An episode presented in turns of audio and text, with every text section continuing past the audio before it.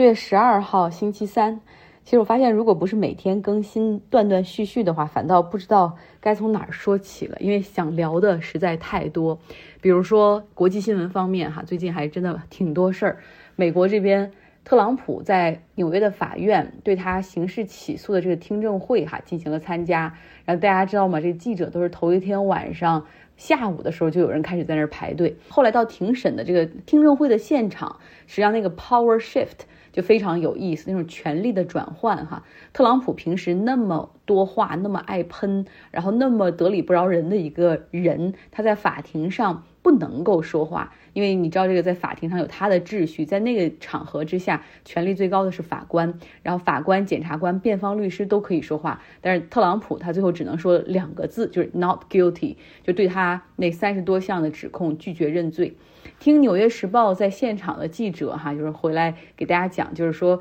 不那么神气的特朗普在那个场合下会显得特别老，就你看起来就是一个七十多岁无精打采的一个老人，很疲惫。检察官除了陈述案件本身之外，他还特意强调，特朗普在他的社交媒体上不断的去发那种推文，去攻击检察官、攻击法院，而且还涉及种族歧视，因为检察官是一个黑人，而且还有涉嫌煽动支持者去攻击法院的这种嫌疑。那当辩方律师就是说啊，我反对这个和本案无关，法官是不同意的哈，他认为就是特朗普你需要对于自己有所约束。当然，案件的审理来日方长。结束庭审之后呢，特朗普就从纽约返回到佛罗里达，然后他和他的这个现在竞选团队就把这次的刑事指控当成一次政治攻击啊，就是说这是为了阻止他竞选二零二四年，然后加到了他们这个整个 campaign 的里面去哈。果然很出彩，因为他说民主党人之所以这么针对我，就是因为我代表了你们，我代表了你们的利益，我在说真话。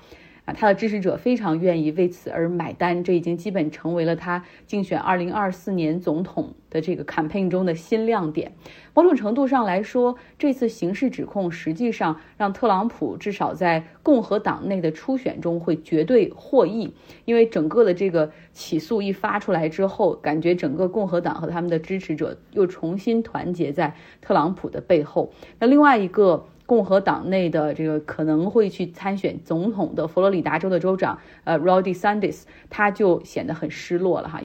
呃，另外一个事儿呢，就是纳什维尔枪击案哈，田纳西州的纳什维尔，然后田纳西州的州议会中呢，有一些民主党的议员就呼吁。控枪，然后呢，有三个民主党的议员，他们要求这个百姓可以去游行，然后进入到这个州议会去游行，给一些共和党的议员去施加压力。他们的口号就是我们要保护孩子的生命，而不是要保护枪，对吧？说的多好，但是他们的这个行为是引起了。呃，田纳西州议会的强烈不满哈，以一些白人男性为主的共和党议员，然后他们最后是把两个黑人民主党的议员给开除出去了，引引发了非常大的呃 backlash，就是非常大的不满和反弹，然后现在他们又重新被恢复了议员的身份。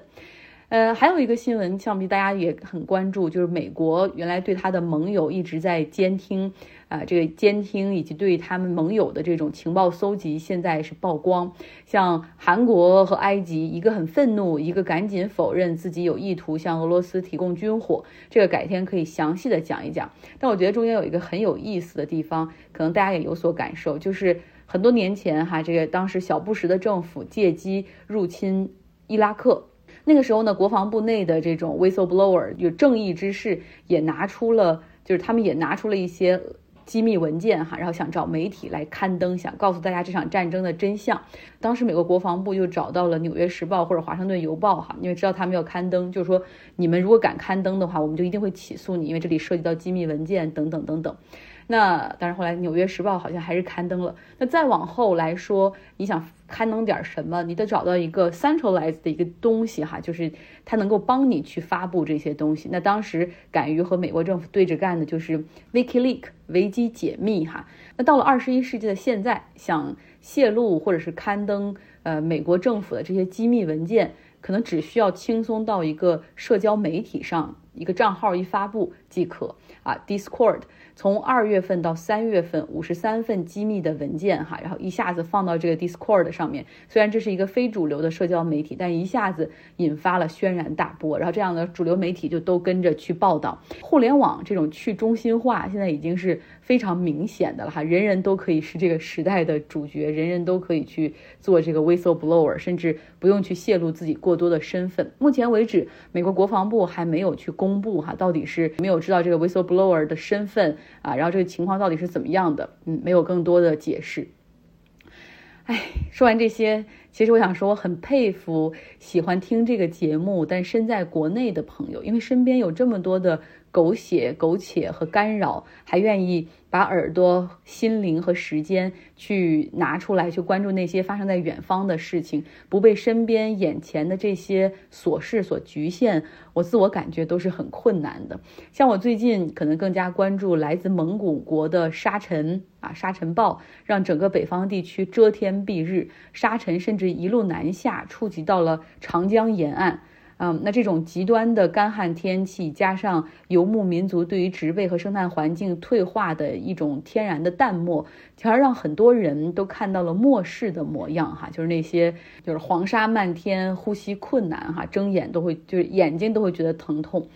那又因为最近跑医院比较多，我又对医疗体系有很多的观察。首先，真的是很佩服我们国家可以给十四亿人口解决了全民医保。Universal Healthcare 就在美国，这四亿人怎么解决？就是都吵个不停，吵翻天哈！从罗斯福时代实际上就想搞，一直都搞不成。所以想到中国还真的很厉害。嗯，想因为我我记得很清楚，我初中快毕业的时候得了阑尾炎手术，那个时候还没有全民医保。然后因为中小学生会要求每个人好像每学期五十块钱吧，学生医保，然后你这样的话就可以通过那个渠道进行报销。真的就是用了二十年的时间建立起了从中央到地方村镇的医保系统，从最开始的只能住院报销，然后到门诊也可以报销，买药也可以报销，甚至还多了慢病报销啊，允许医保在不同的地方进行转移支付，异地就诊也很方便。所以我觉得真的是让很多百姓没了后顾之忧，政府做了很多哈，真的是很很厉害，这样的投入是巨大的。而另一方面，我也感受到就医保的压力。也很大，因为人口基数大，老龄化严重，尤其是像在东北这样的地区，像哈尔滨，这个我可以可以说哈尔滨大都市圈的人口，因为它不停的并周边的这些县和镇，现在大概是一千万人，是整个黑龙江省内唯一人口正增长的城市，但是老龄化非常的严重，去医院的时候可以看到老人搀扶着老人去看病，轻度中风的推着重度中风的去入院。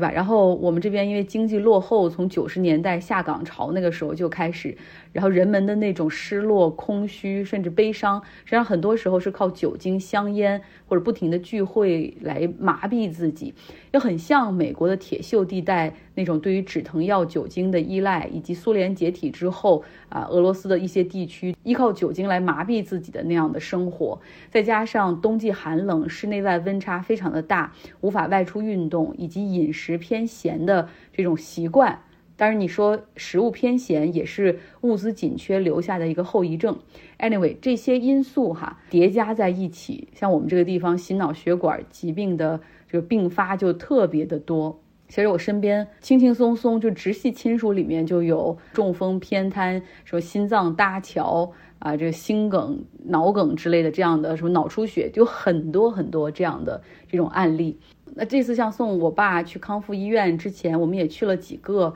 这种中风的康复医院去考察，真的每一个都是人满为患，就是不托关系就很难入院的那种。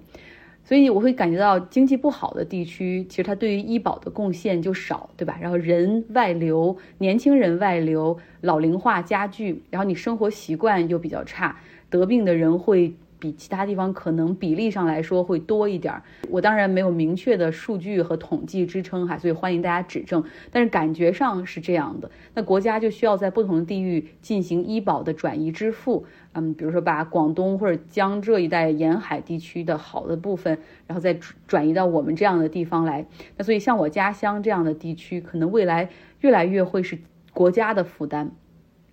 那另外一个感触就是，国家医保负担很大。是不是也和过度医疗以及中成药占用医保太多资源有很大的关系。嗯，像在美国医院的时候，医生给我爸他打的这种针和注射的，除了有一个是抗腿部血栓的药之外，然后剩下的就是盐水和补充的这种葡萄糖这种静脉注射，然后接下来的那些就全部都是口服药，Plavix。啊，和阿司匹林以及降胆固醇的一种药，就是他们这样是一个结合，所以他很快就会让他出院，因为医生说了，血栓一旦形成，这是一个不可逆的过程。然后你现在更需要的是康复复健，让这些受损伤的神经元和大脑重新，让这些手部脚部的这种神经元重新和大脑建立联系，帮助肌肉恢复记忆等等。可是回到国内的医院之后呢，就又开始恢复点滴哈，就是什么有营养神经的药，呃，是一些什么中成药，什么银杏叶等等，还有一些什么通血管的等，然后每天还会配上六个小时的针灸，有头部的，还有半边身体的，真正康复训练的时间可能每天只有不到一个小时。然后我想去和医生交流，当然医生们很忙，大家想一下医医患之间的这种比例实际上是非常失调的，所以呃跟医生说了半天，医生说啊，既然来我们的医院，那就要听我们的哈。那我觉得他说的当然也有道理，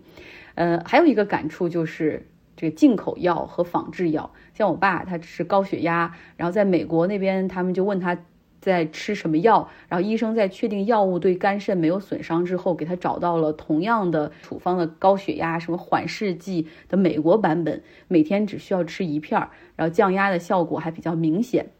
那国内的这个仿制药，每天他要吃两片儿，但还降不到同等的水平。所以我觉得仿制药它确实大大降低了药物本身的成本。但是药的剂量或者它的有效性是不是也打了折扣？那实际上变相价格上它并没有太多的实惠哈。我我观察了一下那个 Plavix，它在美国的那个药每一颗的剂量是七十五 mg 是毫克吗？然后在国内的每一颗的这个剂量只有二十五 mg，所以你在。那儿吃一颗，回来要吃三颗，实际上价格上就差不太多了哈。我们中国人聪明，经常玩这种数字游戏。那如果仿制药是这样，那就更别提中成药了。就是帮我们安排那个保险公司，他不是从国内派了一个医生来美国接我们回去，那是一个来自西安交大医院 ICU 部门的医生，然后他就直接说，如果国家可以把这些中成药剔除医保，换成一些有用的、真的有用的，哪怕是进口药也好，仿制药也好，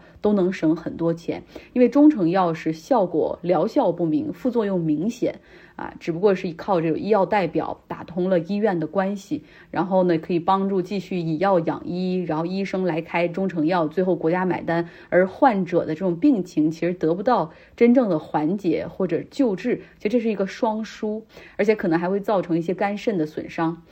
在美国上市的药物都需要通过 FDA 的检测，那就是三期临床，你要拿出多少的数据啊？这个所谓的临床实验就是两组人啊，一组吃药，一组吃安慰剂，最后你进行一个状况的比对，来证明你的这个药物的一个有效性，对吧？百分之多少？那中成药基本上是没有办法通过的，很多中成药最后在美国。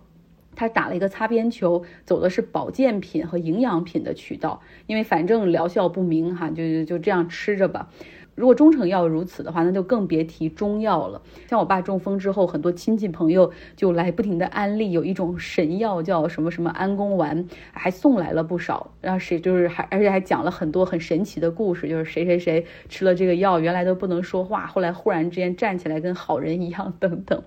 你看到那个药就是。包装上非常漂亮哈，然后感觉像保健品，然后说明也非常的简单，就没有那种医疗正常药物的那种说明书，啊，就写着牛黄、麝香、犀牛角。我一想到，还还害了犀牛哈，有没有效不知道，但是让。非洲的犀牛的数量还可能会下降，然后说疗效是清热解毒，管什么邪心入包，什么高热惊厥，还能治中风，什么脑病、脑出血、败血症，感觉真的是让他写一写就是包治百病的神药，价格七百元一颗吧。然后我觉得不能够乱吃这些药，于是又咨询了协和的医生，然后医生就明确说了，疗效不明，但是副作用非常的大，比如说肝肾的损伤，不建议使用。所以这就是中药啊。像中医、中药、中成药这些话题，其实我知道，哪怕在我们家族内部都可以成为一个撕裂性的话题哈。就是你做一个测试，这个话题绝对是最有争议的，而且你是很难把，就是你很难让一些人听得进去。但是我觉得。百姓糊涂不要紧，国家的医疗卫生部门不该糊涂哈，因为他们有大量的数据，有大量的报告可以去证明哪些有效，有效与否，它的成本怎么样，是否应该纳入医保，哪些应该被踢出去，是不是大部分该被踢出去，包括。中成药里面，如果大家仔细看一下，你如果手边有中成药，你看看里面它其实添加了一些西药的成分，而且可能那个药中唯一管用的就是这些西药的成分，然后再包上一一层这种所谓中药调理的这种外衣，唉，我觉得。不该被这种眼前的国家哈或者医院，但是医院就没有办法了，他们缺钱，但是国家不能够被眼前的这些利益牵着走。嗯，其实你未来会造成更多的损失，